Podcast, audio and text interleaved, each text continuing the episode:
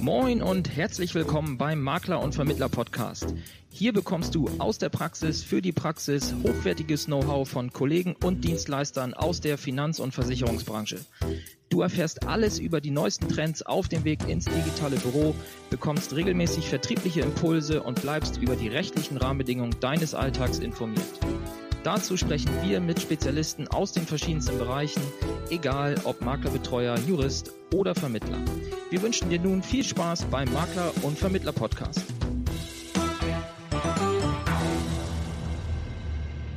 Hallo, liebe Zuhörer. Heute habe ich das Glück und die Freude, den Ulrich Harmsen zu begrüßen. Ulrich Harmsen ist bereits seit den 90er Jahren in der Finanzdienstleistungsbranche als Spezialist für Investmentfonds tätig. In der Laufbahn bis heute war er dann für verschiedene Bankhäuser tätig, unter anderem für Haug und Aufhäuser als Fondsmanager und wurde 2013 von der Zeitschrift Euro als Vermögensverwalter des Jahres war es, glaube ich, ähm, ausgezeichnet. Ja, und heute ist er bei mir im Gespräch als Vermögensverwalter nach wie vor aktiv. Uli, ich begrüße dich ganz herzlich und freue mich, dass du dir die Zeit nimmst. Ja, moin, Thorsten, freue mich auch. Ich will gar nicht lange drumherum sprechen. Ähm, wir wollen einen Kapitalmarktausblick geben, aber bevor wir den Ausblick geben, würde ich dich ganz gerne mal um ein Fazit äh, zu dem Jahr 2017 bitten. Okay. Ja, das kann man relativ kurz halten. Die Weltwirtschaft hat sich 2017 äh, mit einem Realwachstum von 3,6 Prozent sehr überraschend gut entwickelt. Bemerkenswert war dabei vor allem das Wiedererstarken der Eurozone, wo das Wachstum sogar in den Krisenstaaten Italien, Griechenland mit jeweils 1,6 Prozent wieder deutlich positiv war. Äh, Deutschland dürfte 2017 mit 2,6, 2,7 eine der höchsten Wachstumsraten in den nunmehr acht Jahre anhaltenden Aufschwung erzielt haben.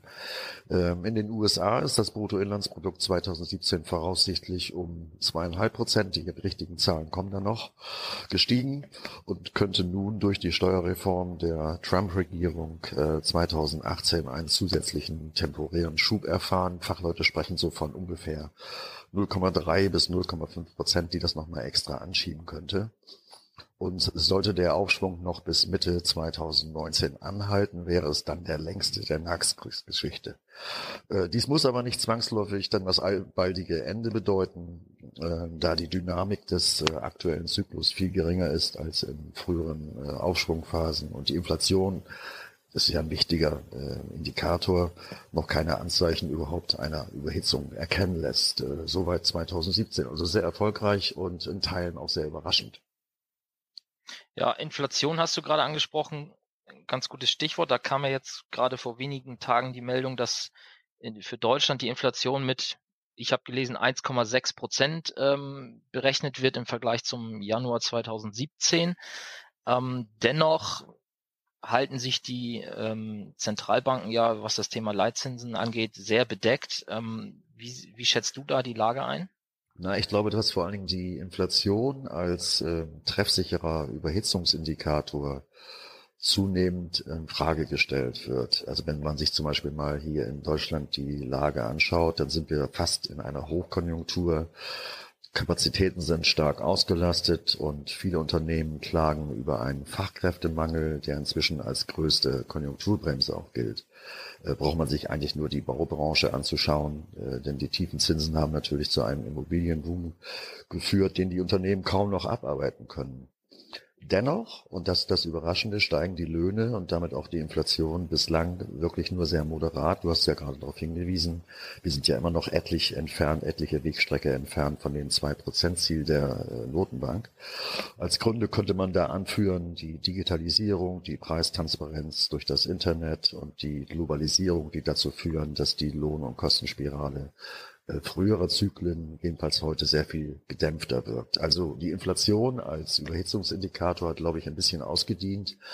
Ich weiß von vielen Experten, dass man mittlerweile sehr viel genauer auf die Entwicklung der Rohstoffpreise guckt, um zu entdecken, ob es zu irgendwelchen Überhitzungseffekten kommt. Und wenn man da mal genauer hinschaut, dann kann man schon feststellen, dass äh, per se die Rohstoffpreise deutlich angezogen haben, insbesondere wenn man sich mal Kupfer anschaut.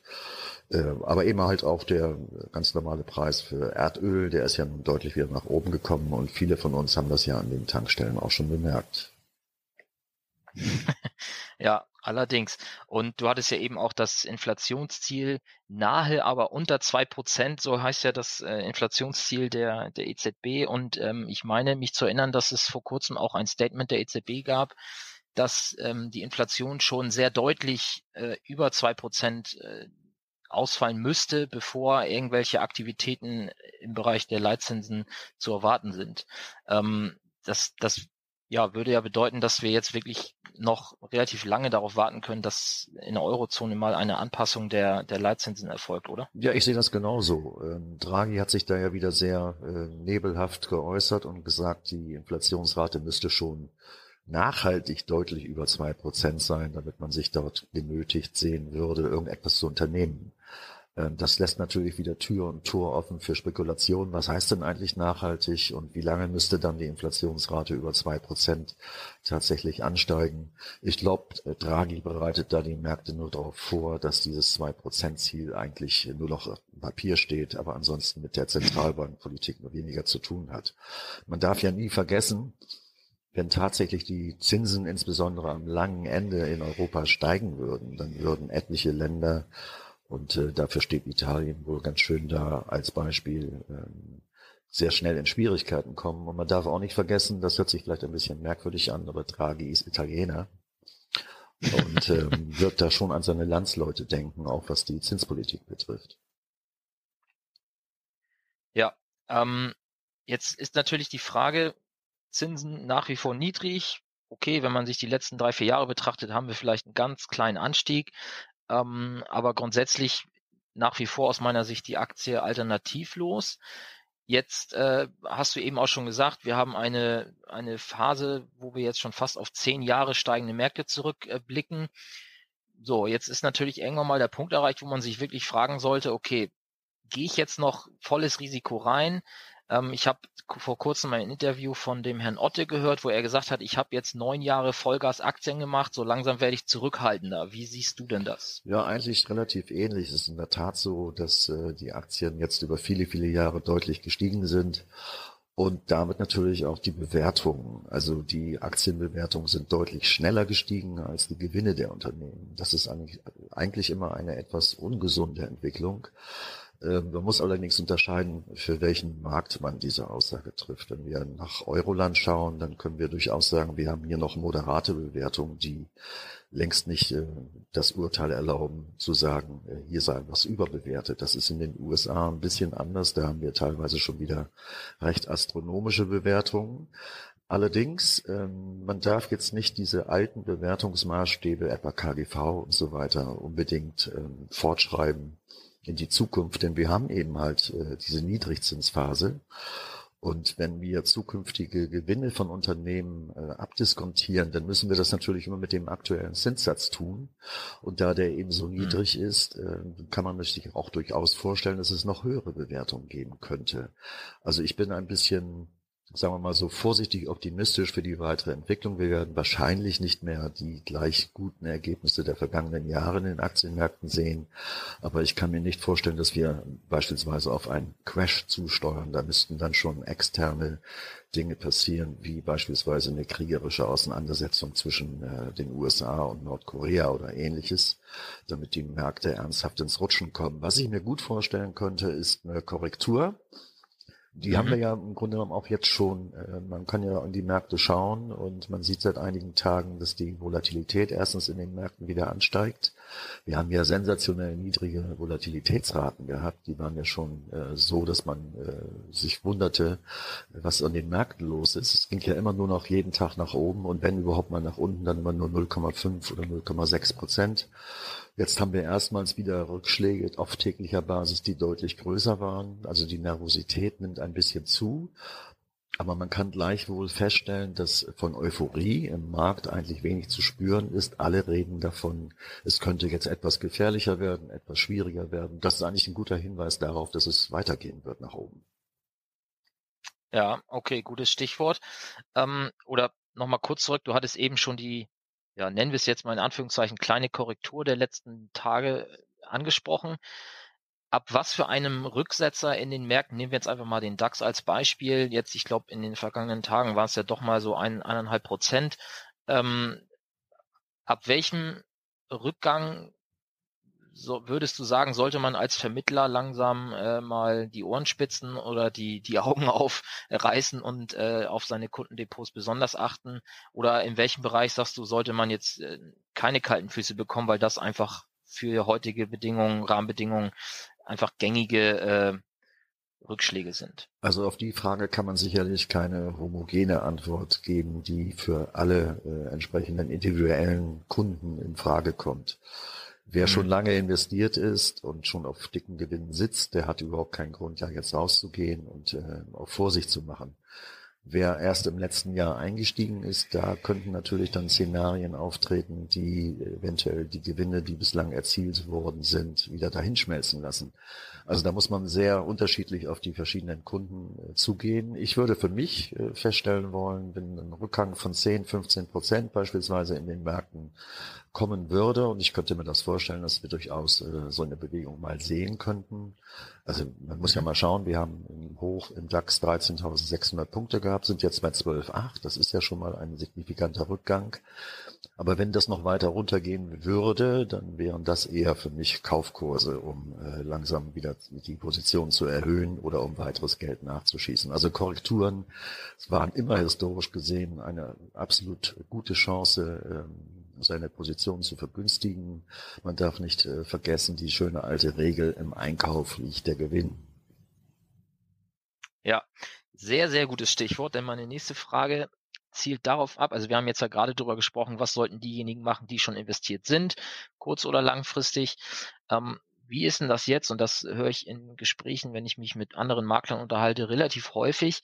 Ähm, ja, ich habe jetzt einen Kunden, der will 10.000 Euro anlegen 50.000 Euro, wie auch immer, spielt ja keine Rolle. Aber ähm, das, ich sag mal jetzt der der der klassische Kunde, der jetzt halt nicht sagt, ja, ich habe hier 20.000 Euro und das ist das Geld, wenn es weg ist, tut's mir nicht weh, sondern in der Regel ist es denn ja das angesparte Geld, was jetzt irgendwie noch ja so gut wie möglich sich vermehren soll, um halt in 10 Jahren, in 15 Jahren, in 20 Jahren das dann für den Ruhestand äh, zu verwenden. Was würdest du jemandem raten, der jetzt äh, Betrag X ähm, zur Verfügung hat, soll er eine Einmalanlage tätigen oder lieber über einen etwas längeren Zeitraum monatlich, 14-tägig das Geld in die Märkte bringen?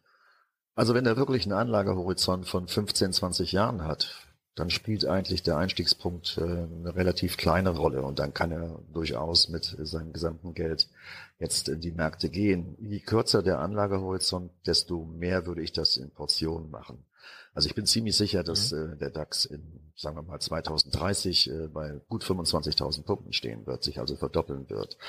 Äh, das ist nicht weit hergeholt bei einer Verzinsung von 6% per anno. Man macht das bei der 72er-Regel, die du ja sicher auch kennst, alle zwölf Jahre eine Verdopplung. Mhm. Und von heute an, 2018, in zwölf Jahren, 2030, wären wir dann bei 25.000 Punkten. Ähm, und jemand, der so langfristig denkt, der macht sicherlich nichts falsch, auch jetzt mit dem ganzen Geld in die Aktienmärkte zu gehen. Aber je kürzer der Anlagehorizont, desto vorsichtiger wäre ich äh, angesichts der äh, relativen Höchststände, die wir jetzt haben. Und dann würde ich das lieber in Portionen machen und jede Korrektur dann sofort nutzen.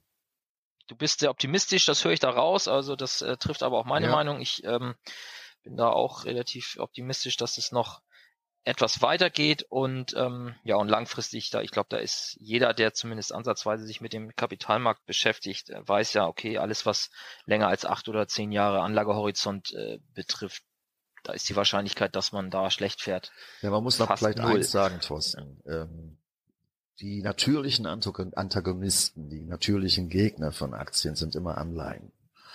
Ja. Und wenn ich mir Anleihen anschaue im Investment-Grade-Status, also höchster Bonität, äh, beispielsweise amerikanische Staatsanleihen, die müssten schon sehr viel stärker nach oben gehen in den Renditen, damit ernsthaft wieder Investoren nachdenken und sagen, nee, warum soll ich in Aktien investieren, wenn ich sichere sechs Prozent bekomme, beispielsweise für zehnjährige Staatsanleihen. Das ist aber völlig utopisch.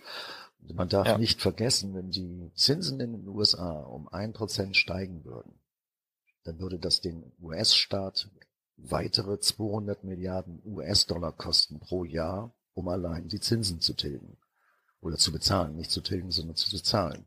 Das ist schlecht vorstellbar. Ja. Die Kassen sind sowieso leer. Wir haben ständig einen Shutdown dort. Äh, die, die Lampen werden ausgestellt, weil kein Geld mehr da ist. Die äh, Staatsdiener werden nicht bezahlt, weil kein Geld mehr da ist.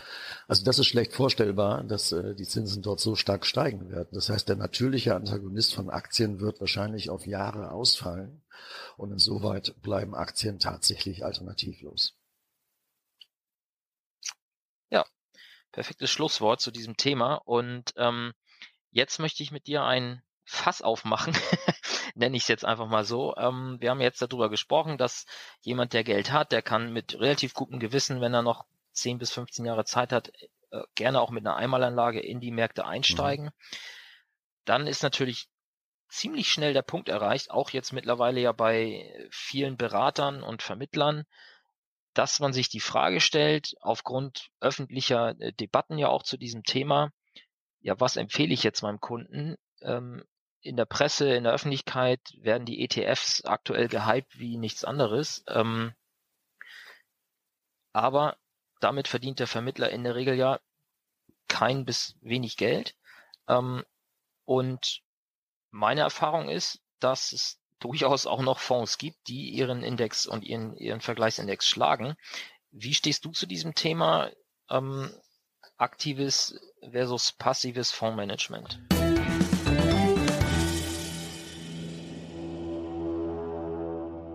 Die Antwort auf diese Frage bekommst du in der nächsten Folge vom Makler und Vermittler Podcast. Und wenn dir dieser Kapitalmarktausblick gefallen hat oder dir etwas gefehlt hat, würde ich mich freuen, wenn du mir per Mail oder in der Facebook-Gruppe ein Feedback dazu hinterlässt. Ja, und jetzt wünsche ich dir weiterhin viel Erfolg und bis zum nächsten Mal.